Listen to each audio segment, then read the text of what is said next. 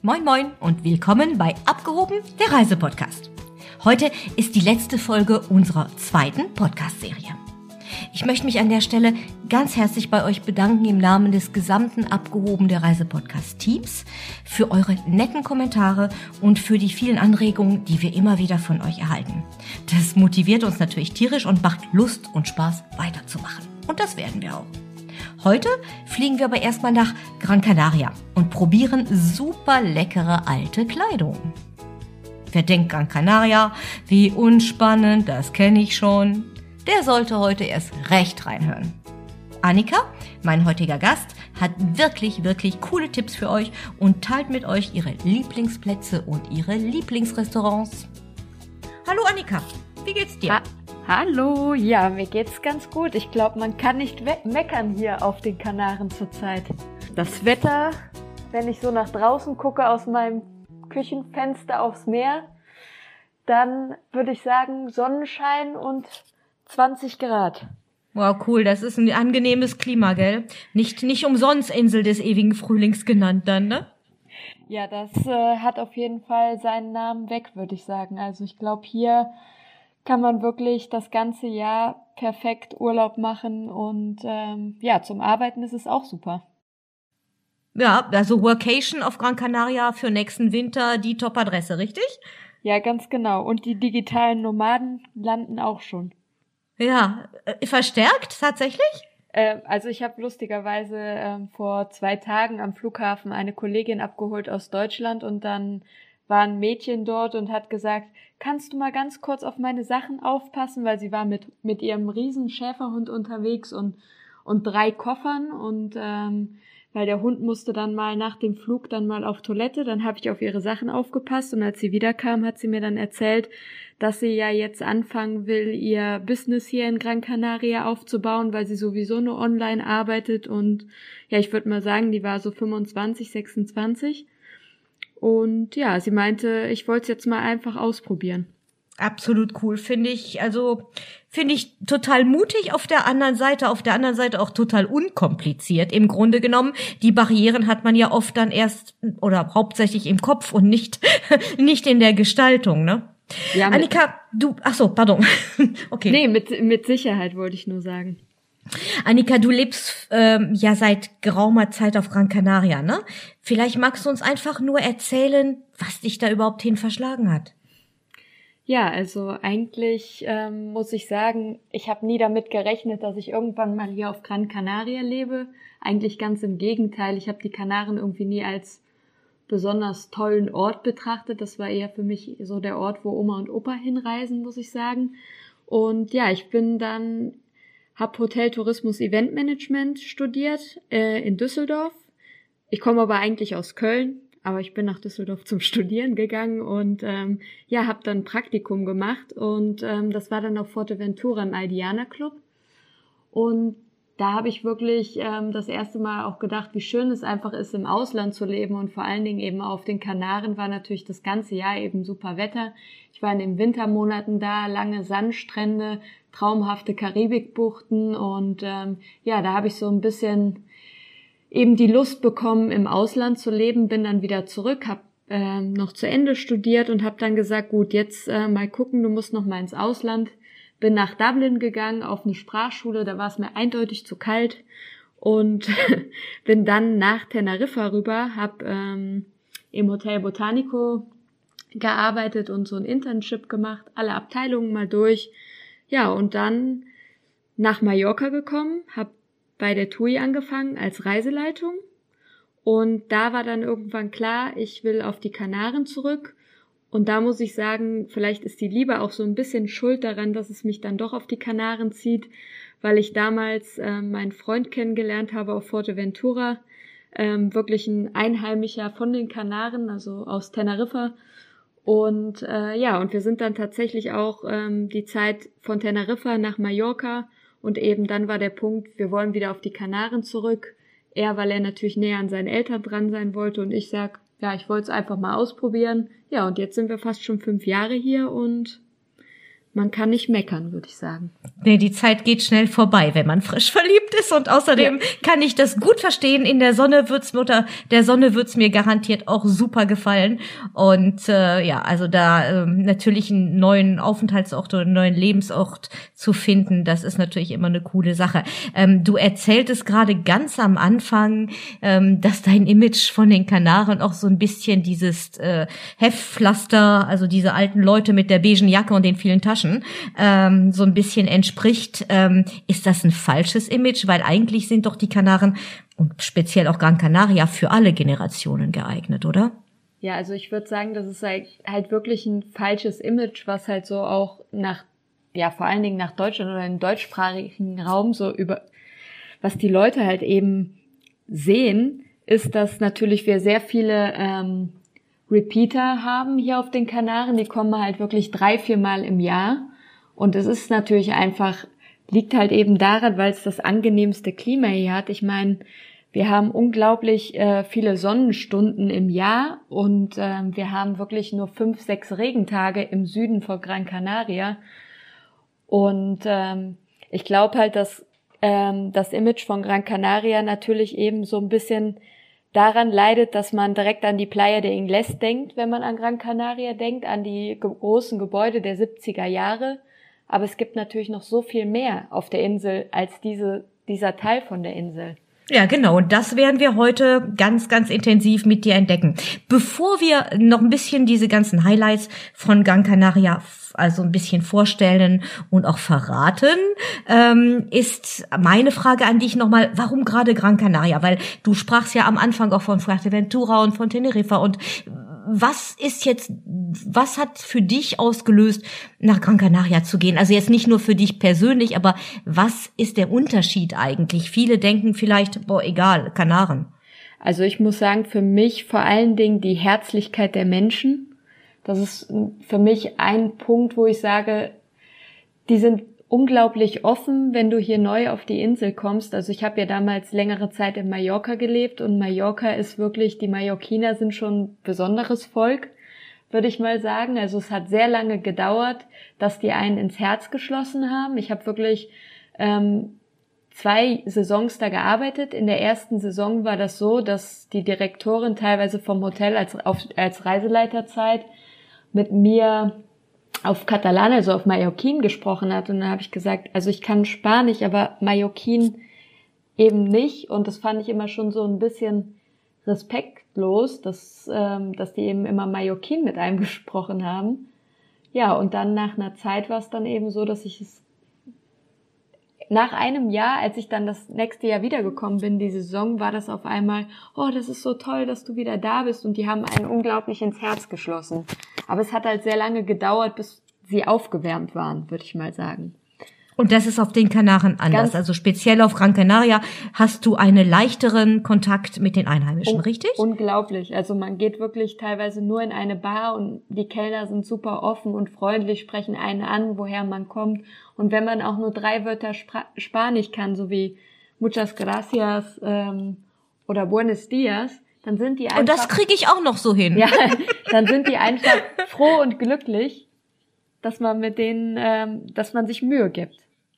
Wunderbar. Und da gibt es nicht das Handicap mit diesen Dialekten quasi. Ähm, ja, Dialekte nicht so wirklich, aber natürlich spricht ein Canario oder die Canarios hier schon anders als jemand aus Madrid. Man könnte sagen, der Dialekt ist mehr ein bisschen südamerikanisch. Aber man kommt mit ein bisschen Spanisch, wie du das eben sagtest, durch. Perfekt. Sehr schön, okay. Dann komme ich jetzt nochmal auf meine ursprüngliche Frage zurück, weil wir beide sind ein bisschen jetzt ausgewichen. Ja. Ähm, der Unterschied zwischen den einzelnen kanarischen Inseln, wie siehst du den? Also ich würde mal sagen, jede Kanareninsel ist in jedem Fall komplett anders. Dementsprechend kann man die eine Insel auch gar nicht mit der anderen vergleichen. Ich würde mal sagen, auf ähm, auf Teneriffa hat man natürlich den Teide, das ist der höchste Berg Spaniens und alles eben um den Teide herum. Der Norden von Teneriffa viel grüner und der Süden ähm, eben auch recht touristisch. La Gomera, eine unglaubliche Wanderinsel, genauso wie La Palma, Forteventura, die Strandliebhaber, ganz klar. Kleine Insel wie La Graciosa, ähm, neben Lanzarote, ähm, wo man den besten Wein, würde ich mal sagen, findet von den Kanaren und ähm, wohl viel Vulkan geprägter. Ja, und hier auf Gran Canaria hat man irgendwie von jedem etwas. Also so ein bisschen, äh, also eine sehr, sehr, sehr unterschiedliche ähm, Klimazonen, glaube ich auch, ne, auf Gran Canaria und eine ganz, ganz äh, verschiedene ähm, ja, Struktur der Inseln.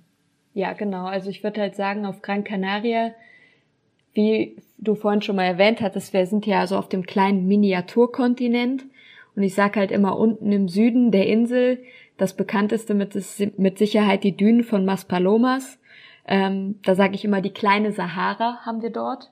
Und wenn man dann aber das Auto nimmt und ein kleines Stück weiter hoch in die Berge fährt, dann steht man am kleinen Grand Canyon in Ateara, hat einen wunderbaren Blick bis nach unten in den Süden. Fährt man weiter in die Berge hoch, dann steht man in der kleinen Schweiz und dort hat man den Rocco Nublo, ähm, den großen Berg und den Pico de las Nieves, den höchsten Punkt von der Insel, das kleine schöne Mandeldorf Tejeda und wenn man dann auf der anderen Seite wieder runterfährt, kommt man durch Eukalyptus, Bäume hindurch, grüne Wälder, bis in den Norden von Agaete, also das fruchtbarste Tal der Insel. Und dann hat man eigentlich alles einmal gesehen und noch die Hauptstadt im Norden der Insel, wenn man Kultur möchte. Also es ist alles da, was man braucht. Klingt absolut genial. Wie lange braucht man für so eine Megatour?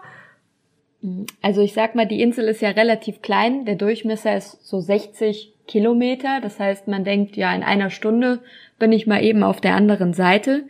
Ja, über die Autobahn. Aber wenn man wirklich den schönen Weg durch die Berge nimmt, dann können das schon so vier Stunden Autofahrt sein. Dadurch, dass die Serpentinenstraßen es schon wirklich in sich haben und den Leuten, denen schnell schlecht wird, der, der sollte auf jeden Fall eine Reisetablette vorher nehmen. Mit einplanen, ja. Genau. Und die gibt es hier in Spanien mit Koffein. Das ist ganz wichtig zu wissen, denn da wird man nicht müde von, dann kann man das Ganze auch genießen. Okay, mega cool. Das wusste ich definitiv noch nicht. Ich hatte noch keinen Bedarf, weil ich die Serpentinen ja. bislang eigentlich immer gut ausgehalten habe. Aber das ist richtig wichtig, ja, das stimmt. Wenn, wenn man so viel Auto fahren möchte, dann sollte man auch gerade in den, in den Serpentinen richtig wach sein. Ähm, wenn du jetzt noch mal so ein bisschen auf die ganzen, du hast ganz, ganz viele Orte und ganz, ganz viele Landschaften eben ganz schnell hintereinander beschrieben. Wollen wir vielleicht einfach mal Stück für Stück einfach mit dir durch diese verschiedenen äh, Landschaften durchgehen und Highlights, die du uns so ein bisschen näher erläutern kannst? Ja, gerne. Können wir. Wo wollen wir anfangen? Also, ich würde natürlich einmal anfangen unten mit den Dünen von Maspalomas. Das ist ja der Klassiker. Der, der Klassiker, der Süden der Insel, wo man halt wirklich das ganze Jahr das wunderschöne Wetter hat. Und die Dünen sollte man sich in jedem Fall nicht entgehen lassen. Und der beste Punkt, um die Dünen zu besichtigen, ist eigentlich von dem Hotel Rio Palace Maspalomas. Das ist wirklich ein Punkt, der beste Aussichtspunkt für die Dünen. Und da viele Leute erschrecken sich, weil das sieht halt aus wie der Eingang vom Hotel, aber das ist eigentlich ein kleiner Durchgang und man geht dann durch das Hotel sozusagen hindurch und steht hinten an dem Aussichtspunkt und hat den perfekten Dünenblick und wer mag, der kann dann wirklich den Weg auch durch die Sanddünen wagen und man kann dann sehr schön durchspazieren bis unten ans Wasser. Gut eincremen nicht vergessen, egal wie bewölkt es ist, denn wir sind ganz nah am Äquator dran. Und ähm, wirklich auch mit 50er sollte man sich eincremen, weil sonst kommt man auf jeden Fall rot zurück von diesem Strandspaziergang. Ja, oder wie manche alte Leute, die da wirklich ganz, ganz lange bleiben, dann hast du diese Papyrushaut und bist so schokoladenbraun. genau. Was sicherlich der Gesundheit nicht wirklich äh, zum Tragen kommt. Das ist bestimmt nicht super gesund. Aber nochmal meine Frage. Du kannst also als ähm, nicht Hotelgast des Rius einfach reingehen und äh, auf diesen Aussichtspunkt gehen, richtig? Genau, also das, das ist nicht richtig der Hoteleingang, weil das ist sozusagen verbunden, das Gebäude. Man geht durch diesen Tunnel durch und dann ist auf der rechten Seite der Eingang zur Rezeption und zu einem Teil vom Hotel und auf der anderen Seite der, auch ein Eingang und man geht dann zu den anderen Zimmern. Also Und definitiv dementsprechend ein heißer das- Tipp. Ja, definitiv. Also so einen schönen Aussichtspunkt, das würde ich mir auch gerne mal noch nächstes Mal bei meiner nächsten Reise entdecken. Das klingt sehr gut. Verlassen wir mal Maspalomas, äh, die Dünen und den schönen Strand und das gute Wetter. Wo bringst du uns dann hin? Dann würde ich eben hochfahren in die Berge einmal nach Tejeda in das Mandeldorf. Ähm, das ist natürlich jetzt auch kein richtiger Geheimtipp mehr, aber ich finde halt, man muss es einfach mal gesehen haben. Einfach aus dem Grund, weil ähm, vor allen Dingen im Februar ist es wunderschön, Ende Februar mit der Mandelblüte, das wirklich, sag mal, das sieht fast aus wie in Japan. So viele Mandelbäume hat man da in Blüte eben. Und ähm, Tejeda wurde auch viele Jahre hintereinander als schönstes Dorf Spaniens ausgezeichnet. Also es ist ja so, dass äh, auch Klassiker wie der Eiffelturm in Paris, das ist sicherlich kein Geheimtipp, aber man sollte trotzdem mal dort gewesen sein, wenn man in Paris ist. Also insofern absolut richtig. Äh, man, man kann ja auch ähm, einfach äh, ein paar gute Tipps geben, was man sich anguckt, weil es besonders schön ist, auch wenn einige das schon kennen und das vielleicht auch manchen äh, Ausflügen auch angeboten wird. Aber auf jeden Fall dein Tipp, dass sich das absolut lohnt. Genau, und dann vor allen Dingen sollte man natürlich die Mandelbäckerei in Tejeda nicht verpassen. Dulceria Nublo, das ist so die traditionsreichste Mandelbäckerei. Alles kostet ein Euro, das heißt, man geht rein. Am Wochenende, sonntags, hat man eine ewig lange Schlange, dann muss man ein Zettelchen ziehen mit einer Nummer drauf, dass man dann seine leckeren Mandelspezialitäten bestellen kann. Und ähm, genau, und dann kann man zuschlagen. Dein, Lieblings, dein Lieblingsgebäck? ähm, also eine Sache, die wirklich ganz lecker schmeckt, ist Bien me sabe, das heißt, mir schmeckt es gut übersetzt. Und das ist so eine süße Mandelcreme und die kann man ganz gut für Nachtisch und ähm, Desserts verwenden. Also quasi eigene Kompositionen mit der Mangelcreme dann Genau. nachher entwerfen. Ja, das klingt sehr gut. Wunderbar. Und die kriegt man doch dann auch. Und die kriegt man dort auch. Sehr schön. Wunderbar. Ja, ansonsten ein Punkt, den ich immer gerne ähm, den Leuten empfehle, aber das liegt daran, weil ich hier selber wohne. Das ist mein kleines Dorf, Playa de Arinaga. Mm, Das ist der Ort, wo man eigentlich, ähm, wenn man nach Gran Canaria fliegt, dann sieht man es in der Landebahn, weil es ist ganz nah am Flughafen ent, ähm, dran. Und von oben sieht es auch gar nicht so schön aus, weil hier ganz viele Windräder stehen und Industriegebiet, aber unten versteckt sich tatsächlich ein ganz, ganz schönes Dorf mit einer schönen Promenade und vor allen Dingen ganz vielen tollen Restaurants am Meer. Ähm, Fischrestaurants vor allen Dingen, die haben immer den frischen Fisch aus dem Hafen hier.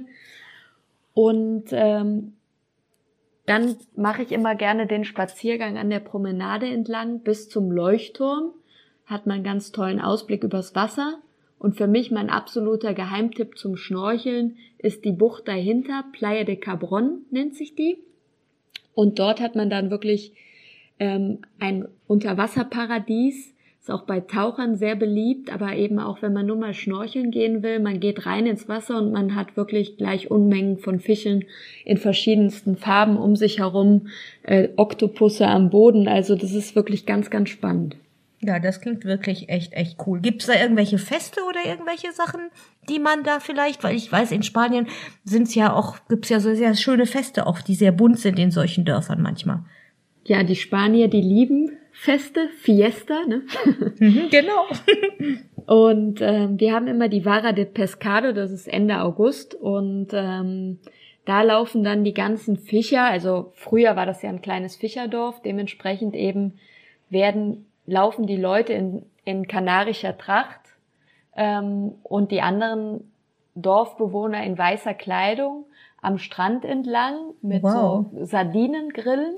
Mhm. Und ähm, dann verschenken die ihre frischen Sardinen an die Leute und ähm, alle gehen zum Strand und machen dann ihr kleines Barbecue am Strand und ähm, es ist überall Musik aufgebaut und dann kann man wirklich richtig schön feiern und ähm, ja, die Abendstunden Das klingt genießen. wirklich, ja, das klingt absolut nach einem wunderbaren Fest. Da müssen wir nachher im Blogpost nochmal von dir ein paar Tipps kriegen, wo man ähm, ja den Hinweis findet, wann das stattfindet, damit unsere Zuhörer das dann auch, äh, wenn sie im August vor Ort sind, dann in äh, Playa de Arinaga, Ja, genau.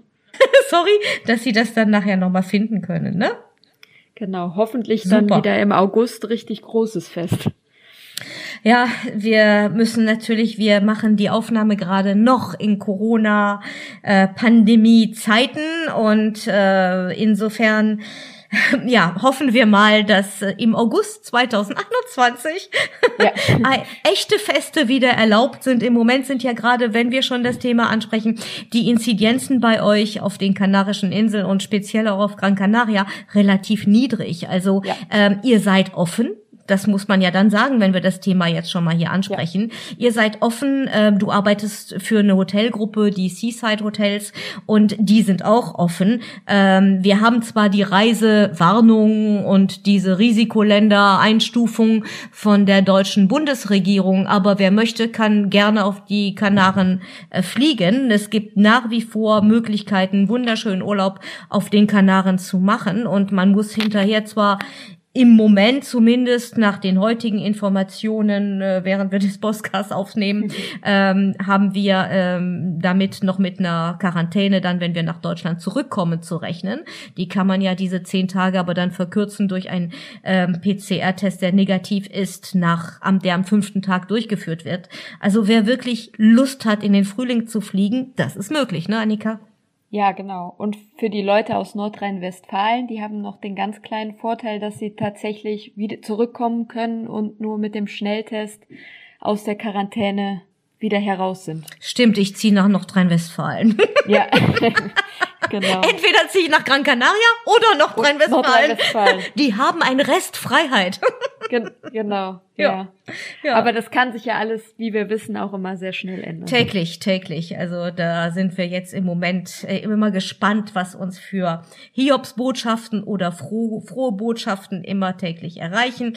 Aber es war einfach mal vielleicht wichtig zu sagen, dass äh, das Zielgebiet durchaus äh, im Moment Touristen empfängt und zwar in allen, mit allen Hygienemaßnahmen. Also insofern ähm, hat man da wirklich nichts zu befürchten und äh, wer Lust hat, sollte sofort die Koffer packen und ein bisschen Sonne tanken, weil Vitamin D, haben wir ja auch gehört, soll gar nicht so schlecht sein. Ja, und, und was natürlich halt wirklich schön ist zurzeit, auch wenn natürlich abgeraten wird, in Deutschland zu reisen, wir sind offen und die Zahlen sind eben wirklich sehr niedrig und gehen auch jeden Tag zurück, so wie es ähm, heute wieder aussieht.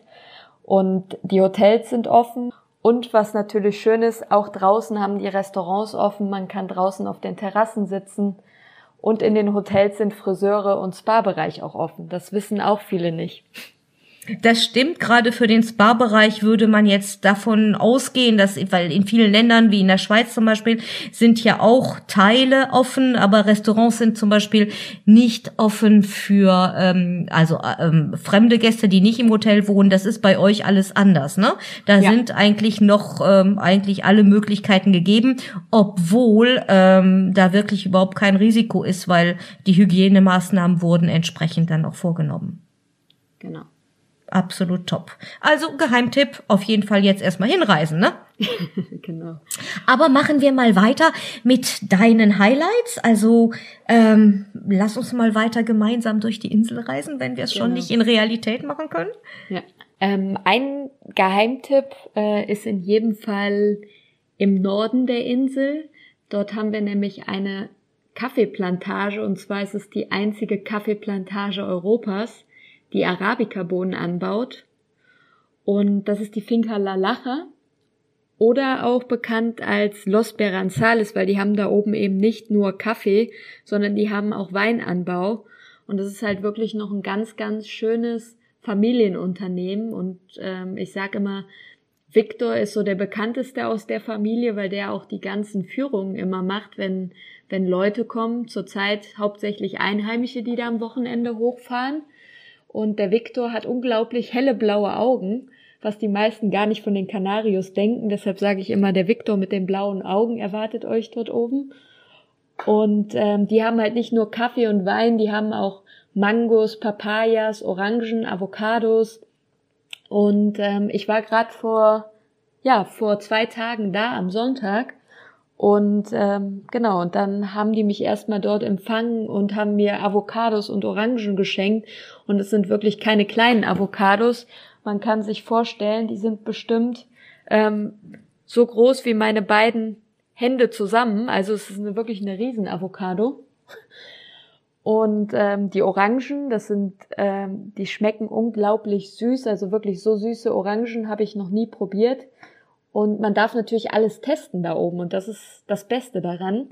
Nach der kleinen Führung ähm, setzt man sich dann hin und dann probiert man alle Weine hindurch, die sie haben und kanarischen Käse und man lernt, wie man die Mojo-Soße zum Beispiel selber herstellt. Wir haben ja hier auf Gran Canaria die typischen Papas Arrogadas. Das ist ja das, was jeder eigentlich mal hier gegessen haben soll. Das sind die kleinen Schrumpelkartoffeln mit der Salzkruste und dazu gibt's eine rote Mojo-Soße und die lernt man dann auch dort, wie man sie selber herstellt. Und ja, und am Ende genießt man den Kaffee und den sollte man auf jeden Fall ohne Milch und Zucker trinken, denn der ist unglaublich mild und ich bin wirklich kein Kaffeetrinker, aber diesen Kaffee, den kann ich unglaublich gut trinken und der schmeckt einfach mild und richtig, ja, geschmackvoll. Also sowas habe ich noch nicht erlebt. Das sollte man auf jeden Fall erleben. Das klingt richtig spannend mit viel Vitamine und ganz tollen Erlebnissen, weil man ja nicht unbedingt weiß, wie diese Früchte und äh, und äh, Kaffee und so weiter wächst. Das kann man sich ja dann wunderbar da bestimmt angucken, ähm, weil du sagtest mit Weintasting und so weiter, ist das dann nachher gefährlich wieder nach Hause zu fahren? Sollte man da vielleicht eher so einen gebuchten Ausflug nehmen, wo dich irgendjemand nachher nach Hause chauffiert? Also besser ist, man hat einen Fahrer dabei. Ja, ne? ja. Es ist wahrscheinlich nur ausloten, wer der Fahrer wird, wenn du den Tagesausflug dahin machst. So, das wird wahrscheinlich das Schwierige dabei. So sieht's aus, ja. Da muss man dann ähm, kniffeln. Ja, das ist eine gute Idee. Dann ist keiner benachteiligt. Ja. Also Kaffee, Kaffee ist wirklich etwas ganz, ganz Tolles, ähm, wenn man sich das mal in der Natur angucken kann, wie die Bohnen wachsen und wenn man das einem erklärt, wie aufwendig eigentlich dann das ist, alles bis zum, bis zum fertigen Kaffee, den wir jeden Tag so einfach so vor uns hinschlürfen, ohne uns Gedanken zu machen. Das ist wirklich ein toller Ausflug. Also nicht nur für Familien und Kinder, sondern einfach äh, für Leute, die so ein bisschen was äh, ähm, ja kulinarische Highlights äh, entdecken wollen und ein bisschen sich informieren wollen über diese ganzen Sachen. Klingt sehr, sehr gut. Toller Tipp, Dankeschön. Was sollen wir sonst noch machen alles? Ja, wenn man so ein bisschen auf die Fußspuren von den ähm, Ureinwohnern gehen möchte, gibt's hier natürlich auch ganz viel zu erleben. Wer da so ein bisschen Kultur interessiert ist, für mich ist das immer wieder beeindruckend. Wir haben ja unsere Ureinwohner, die Wanschen, sagen wir, die sind vor 3000 vor Christus begann das hier alles auf der auf der Insel. Ähm, da fand dann die erste Besiedlung statt. Man sagt mit Leuten aus Nordafrika, die hier rübergekommen sind und ähm, ja, man kann halt sagen, dass ja wahrscheinlich Lanzarote und Fuerteventura die ersten waren, die besiedelt wurden und dann kam dann eben ähm, Gran Canaria und das Tolle ist, die haben damals halt in den Höhlen gewohnt und ähm, da gibt es eben ganz viele Ausgrabungsstätten. Zum Beispiel gibt es ein Museum von Galda. Ähm, das empfehle ich, weil da gibt es die ein Cueva Pintada. Das ist die einzige Höhle, die noch übrig geblieben ist von den Ureinwohnern, die wirklich mit der Höhlenmalerei existiert und die kann man in diesem Museum besichtigen. Und es ist nicht nur, dass da eben diese Höhle mit der Malerei ist, sondern man hat dann festgestellt in Galda, als man diese Höhle gefunden hat, hat man angefangen weiterzugraben und weiterzugraben und dass unter der errichteten Stadt von Galda sich wirklich noch die ganze alte Stadt befindet von den Ureinwohnern. Und dementsprechend haben die eine riesig große Ausgrabungsstelle, wo die ganzen Häuser der Ureinwohner noch, ähm, ja, die Überbleibsel eben noch da sind. Und das ist ganz, ganz spannend. Und man findet aber natürlich auch ganz viele andere Punkte, zum Beispiel den Barranco de Guayadeque, der ist wirklich recht schnell zu erreichen, also liegt nicht ganz oben in den, in den Bergen, sondern man kommt vom Süden aus, ist man in 30 Minuten ungefähr da und man fährt dann diesen, diese Schlucht hinein und dann fängt es direkt an mit ganz vielen Höhlenwohnungen.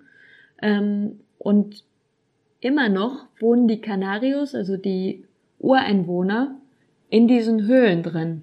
Die sind natürlich mittlerweile ausgebaut und sind teilweise, sage ich mal, schon Luxus-Apartments, aber die Leute wohnen immer noch.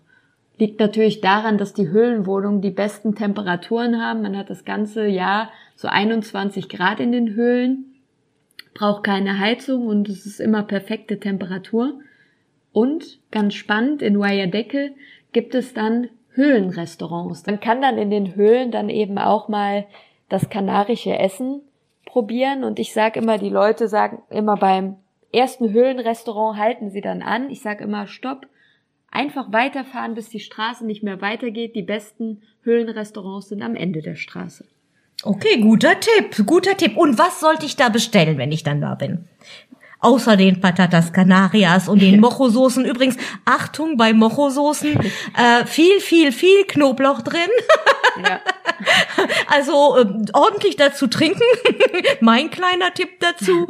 Um, ähm, und für Leute, die es nicht scharf, nicht gerne scharf essen, ähm, ja, da muss man ein bisschen vorsichtig sein mit der Menge der Mocho-Soße, richtig?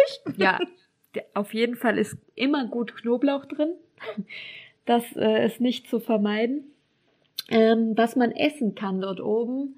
Ich würde immer mal empfehlen, die Ropa Viaje zu probieren. Das heißt alte Kleidung übersetzt. Also das ist ein Kicher. Klingt erstmal nicht so richtig lecker. Ja. nicht, nicht wirklich, aber es ist super lecker, weil es ist sozusagen, die Idee war eben früher, sie haben dann die Reste aus dem Eintopf genommen, die übrig geblieben sind und haben das dann mit Kichererbsen zusammen sozusagen angerichtet und mittlerweile, man kann halt sagen, es ist ein Kichererbsen-Eintopf und mit leckeren kleinen Fleischstückchen dazwischen, Petersilie, bisschen Paprika, Tomate und es ist wirklich sehr, sehr schmackhaft. Also auf jeden Fall probieren, kenne ich persönlich auch nicht, aber klingt auf jeden Fall leckerer als alte Kleidung. Ja, mit Sicherheit. Sonst noch dein Tipp? Ja, natürlich ähm, sollte man die kanarischen Käse probieren, weil in jedem kanarischen Restaurant gibt es dann auch immer die besten Ziegenkäse, wenn man das gerne mag. Also meistens ist es gemischt Ziege mit ähm, Kuh und Schaf. Und ähm, wir haben einen ganz besonderen Blütenkäse zum Beispiel hier auf der Insel, Flor de Guia. Ähm, und ähm, ja, den könnte man dann zum Beispiel bestellen. Und ähm, ja, ansonsten haben die immer sehr viele Fleischspezialitäten, ähm, sowas wie Carne Frita, ähm, Carne de Cerdo Negro Frita. Das ist ähm, halt so frittiertes Schweinefleisch. Das ist zum Beispiel etwas, was man da oben ganz gut essen kann. Und Kaninchen, glaube ich, kann man ganz gut essen, oder? Ja, Conejo kann man auch ganz gut essen immer. Das ist auch meine Lieblingsspeise. genau. Alle Vegetarier, die uns jetzt zuhören, ja. hassen uns, hassen ja. mich jetzt mal ein kurzes Stück. Ja. Aber schmeckt trotzdem super lecker. So, jetzt wollen wir wieder zurück aus den Bergen quasi. Jetzt wollen wir wieder zurück aus den Bergen und ähm, es gibt noch einen Ort, das ist natürlich auch ein recht touristischer Ort, aber wenn man hier ist, dann sollte man den einmal gesehen haben. Das ist nämlich Porto de Mogan, das Fischerdörfchen unten im Süden, Südwesten der Insel.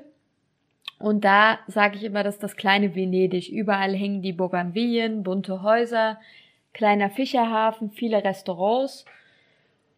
Ja, viele Leute sagen jetzt immer, was man von Mogan, das erste, was man überall im Internet liest als Empfehlung, ist der Wochenmarkt.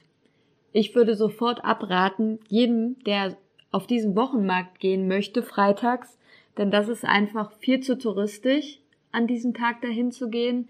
Die Stände sind nicht wirklich besonders, nicht wirklich speziell. Es ist ein typischer Markt, wie man das eben so kennt. Ich sag mal so ein Ramschmarkt und vielleicht mit zwei, drei Ständen, die Obst und Gemüse haben. Dementsprechend. Also eine typische Touri-Falle quasi. genau. Und dementsprechend würde ich sagen, man kann an jedem Tag nach Mogan gehen, außer an dem Freitag, wenn dieser Wochenmarkt ist. Und, ähm, und da hat man dann eben die Möglichkeit, einfach mal durch die Gassen zu schlendern. Es ist halt einfach ein super tolles Fotomotiv. Das kann ich mir vorstellen. Sag mal, wenn man jetzt trotzdem so einen Wochenmarkt, ähm, also so einen wirklichen einheimischen Wochenmarkt erleben will, was wäre da dein Tipp? Gibt es Möglichkeit, woanders so einen richtig schönen, authentischen Wochenmarkt zu erleben? Also die besten Märkte, die sind eigentlich immer in Terror oder San Mateo, also auch in den Bergen, weil man da natürlich halt wirklich auch die frischesten Produkte hat. Bekannt ist halt eigentlich der Markt in Terror zum Beispiel obwohl ich den halt auch schon recht touristisch finde an den Sonntags, weil da vermischt sich halt ähm, Handwerkskunst mit bisschen Ramsch, mit Gemüse. Aber ins, wenn man das so Ich stelle mir das jetzt alles gleichzeitig in Kochtopf vor. Ja. genau. Ja. Nein, aber mir ist ganz klar, also ich glaube, jeder, der uns zuhört, weiß, wie so, wie so ein Markt aussieht, der quasi von einem einheimischen Einkaufsmarkt äh, zu einem touristischen Highlight geworden ist. Das ja. ist immer ein bisschen schade, weil es den Charakter natürlich dann nachher nicht mehr hat, sondern eher so eine Souvenir-Ausstellung ähm, ja. geworden ist. Und, und da, ganz ehrlich, das ist, glaube ich, das, was gar keiner mehr sehen will oder nur wenige haben wollen. Denn wenn du dir ein Mitbringsel kaufen willst, das kannst du auch unten in der Nähe von deinem Hotel machen. Da musst du nicht extra weit wegfahren. Du möchtest ja irgendwas erleben, was wirklich authentisch ist, was wirklich schön ist, ähm, wo du Einheimische triffst und nicht, wo du irgendwelche Souvenirs angeboten bekommst. Ne? Ja, deshalb sage ich dann eher der Markt von San Mateo. Das ist vielleicht wirklich noch mehr so der traditionellste an, am Sonntagvormittag. Sehr schön, das ist ein guter Tipp. Sag mal, alle Zuhörer wünschen sich natürlich auch immer ein paar Tipps zu Restaurants und Bars und ähm, wollen mal wissen, wo kann man wirklich, also der die die die Empfehlung eben war schon mal cool, ähm, wo kann man wirklich schöne Sachen essen? Gibt es irgendwelche ähm, Top-Spots, wo man sagen muss, das darf man nicht verpassen, das ist so schön gelegen das Restaurant oder die Bar, die haben so tolle Cocktails. Hast du für in der Richtung irgendwelche Tipps für uns? Ja, es gibt natürlich einmal was, was sehr schön ist, eben auch in Agaete oben im Norden. Wir haben nicht nur das Tal von Agaete, wo ich vorhin schon von der Kaffeeplantage Plantage gesprochen habe, sondern auch eben den Hafen von Agaete. Und da gibt's ganz viele Fischrestaurants. Ähm, und die sind wirklich alle gut. Außer ich würde nicht empfehlen, sonntags ein Restaurant zu suchen, weil die Einheimischen sind wirklich verrückt an Sonntagen ähm, gehen die nämlich alle essen und zwar so gegen eins bis drei Uhr, 15.30 Uhr. Und äh, da stehen die dann auch Schlange draußen und warten. Mm, das großes Familientreffen dann immer, ne? Mm. Genau, so, mm. so ist es. Deshalb schön anzusehen, aber du musst nicht mitten in der Menge sein, quasi. Gen genau so ist es. Also das ist mit Sicherheit ähm, ein Tipp, wenn man so frischen Fisch essen möchte, dann ist das sehr schön da unten in Agaete. Sonst auch bei mir in dem Dorf, von dem ich vorher gesprochen habe, Playa de Arinaga. Da gibt's ein ganz nettes Lokal, wo man schön an der Promenade sitzt. Das nennt sich äh, Terraza de Cayuco. Da kocht auch wirklich halt noch die Mutter des Hauses und das macht das Ganze wirklich irgendwie so sehr familiär. Und ähm, dann gibt es ein Restaurant, da gehe ich sehr gerne hin, weil ich habe ja vorhin schon mal davon erzählt, dass mein Freund ja Küchenchef ist. Das heißt, ich habe generell schon sehr gutes Essen zu Hause und das ist dann auch immer schwer, mit dem irgendwo hinzugehen. Aber es gibt ein Restaurant in Telde, in der Altstadt von Telde. Es liegt ungefähr in der Inselmitte, also recht nah am Flughafen. Und das nennt sich La Tunera, also der Kaktus. Und in diesem gibt es wirklich so kreative äh, kanarische Küche, kann man sagen. Also Sachen, die man wirklich vielleicht sonst noch nie probiert hat und sich auch erstmal denkt, ja, Papas Arrogadas mit Mocho. Er macht die Mocho-Soße aber mit Schokolade. Mhm, das klingt ja spannend. Und ja, das ist bestimmt ein cooler Tipp. Sonst noch irgendwas Leckeres aus der Speisekarte? Auf Spanisch nennt sich das Gofre de Batata con Aioli, das ist wie eine Waffel gebacken aus Süßkartoffeln mit Aioli. Wow, cool. Also es sind einfach wirklich sehr so kreativ. Nein, nein, merke ich schon, hört sich hört sich absolut gut an und man sollte dir eigentlich nicht zuhören, wenn man gerade Hunger hat. Ja, das auf jeden Fall nicht. genau. Also das wäre noch mein Geheimtipp und ansonsten, wo man am besten was trinken gehen kann, das ist in in Las Palmas. Da gibt es ähm, direkt in der Altstadt von Las Palmas Vegeta eine eine Terrasse direkt neben dem dem Theater und das ist eine Rooftop-Bar, Azotea de las Palmas. Und da sitzt man unglaublich gut oben auf den Dächern von Las Palmas und hat einen perfekten Blick über die Dächer der Altstadt. Und da gibt es richtig gute Cocktails. Das klingt gut. Rooftop und Cocktail, das kann nur gut gehen. das kann, das kann nur ein schönes Erlebnis werden, denke ich. Sehr schön, wunderbar. Sag mal, wenn man ähm, jetzt so ein bisschen auch für verschiedene Zielgruppen ähm, mal Vorschläge machen sollte, welche Region der Insel ähm, eignet sich am besten für welchen Typ Kunden. Also wenn jemand wandern will, wo sollte der wohnen? Wenn das eine Familie ist, die einen flach abfallenden Strand braucht, kannst du uns dazu so ein paar Hinweise geben? Also ich sag mal, wenn jemand gerne wandern möchte und aktiv sein will, dann bietet es sich natürlich an, vielleicht so eins von diesen Hotel Ruals zu nehmen. Das heißt, diese Landhotels, da findet man ganz viele kleine Finca-Hotels ähm, über die Insel verteilt in den Bergen. Das ist dann wirklich so ein Punkt, wo man dann zum Beispiel in Tereda in dem Mandeldorf ein kleines Häuschen nimmt und dann wunderbar spazieren geht.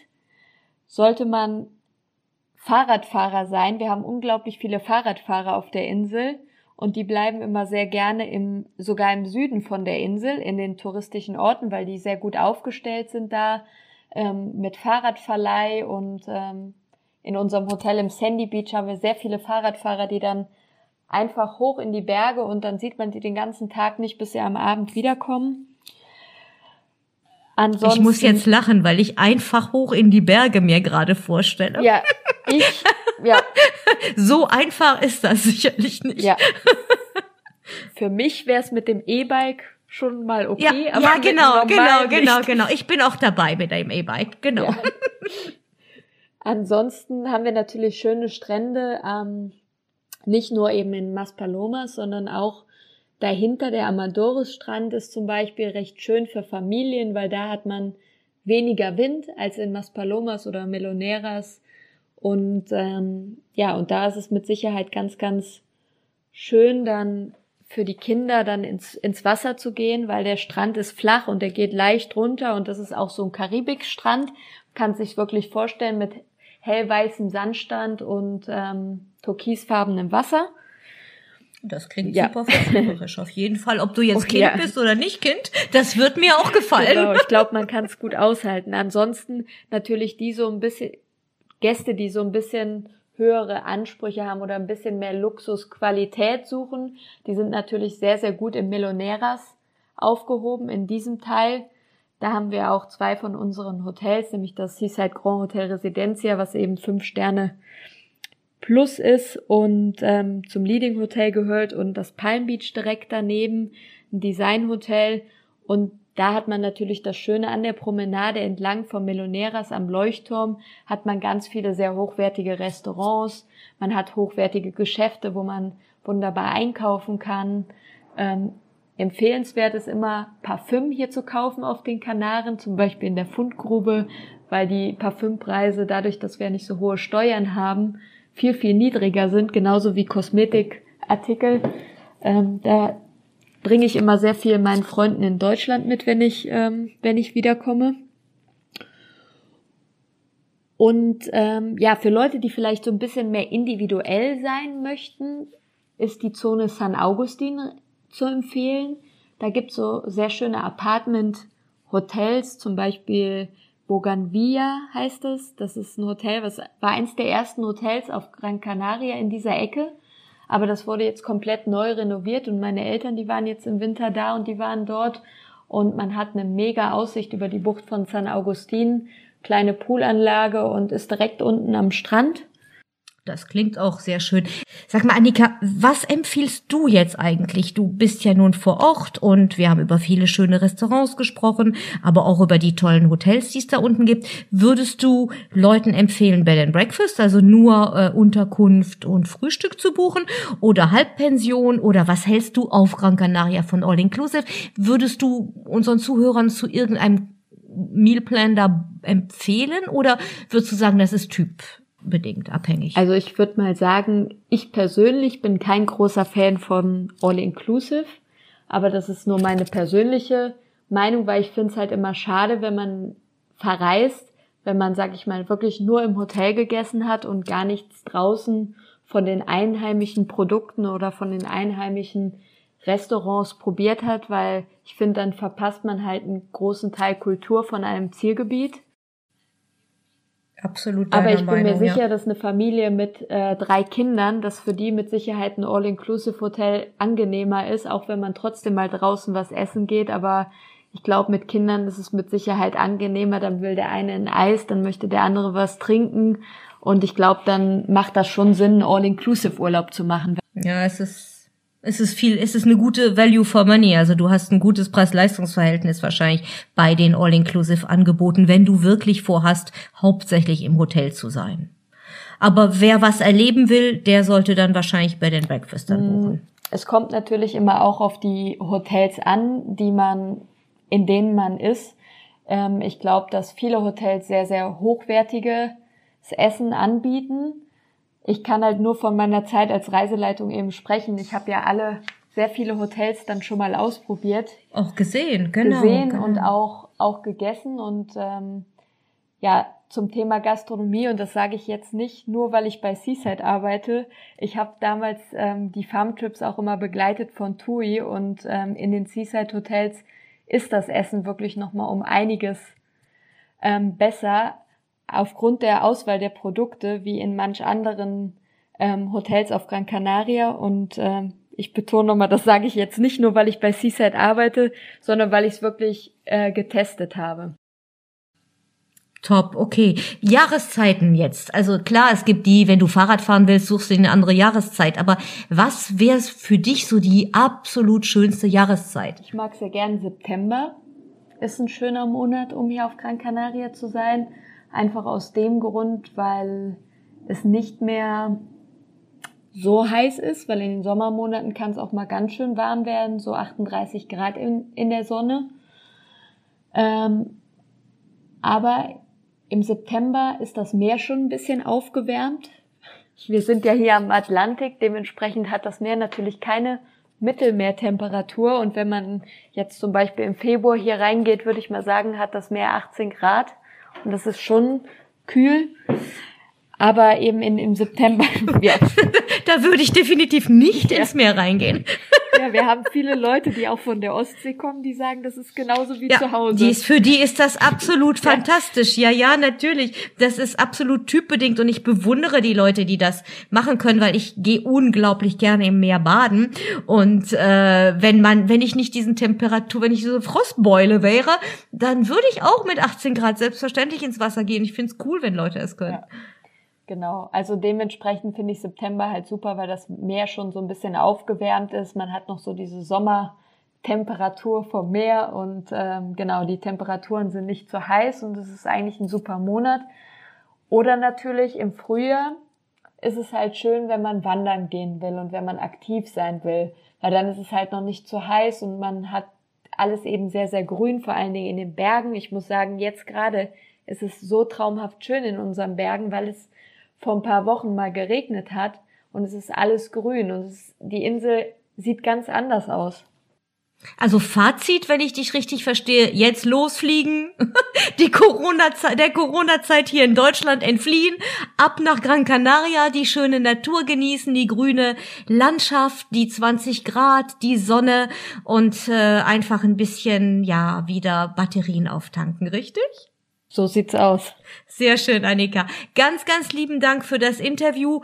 Wenn du jetzt äh, noch irgendwie eine ganz, ganz, ganz tollen Geheimtipp hast, den ich eben vergessen habe abzufragen, dann jetzt. Ich glaube, ich habe erstmal schon mal ganz gut alles ähm, ja gesagt.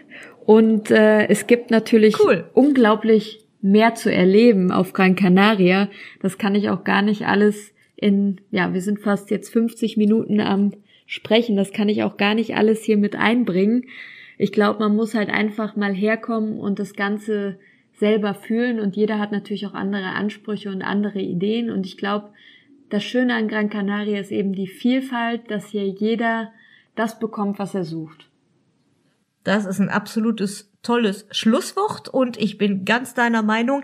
Ganz, ganz lieben Dank nochmal fürs Mitmachen. Du hast völlig recht, 50 Minuten. Damit haben wir schon komplett unsere übliche Podcast-Zeit überzogen.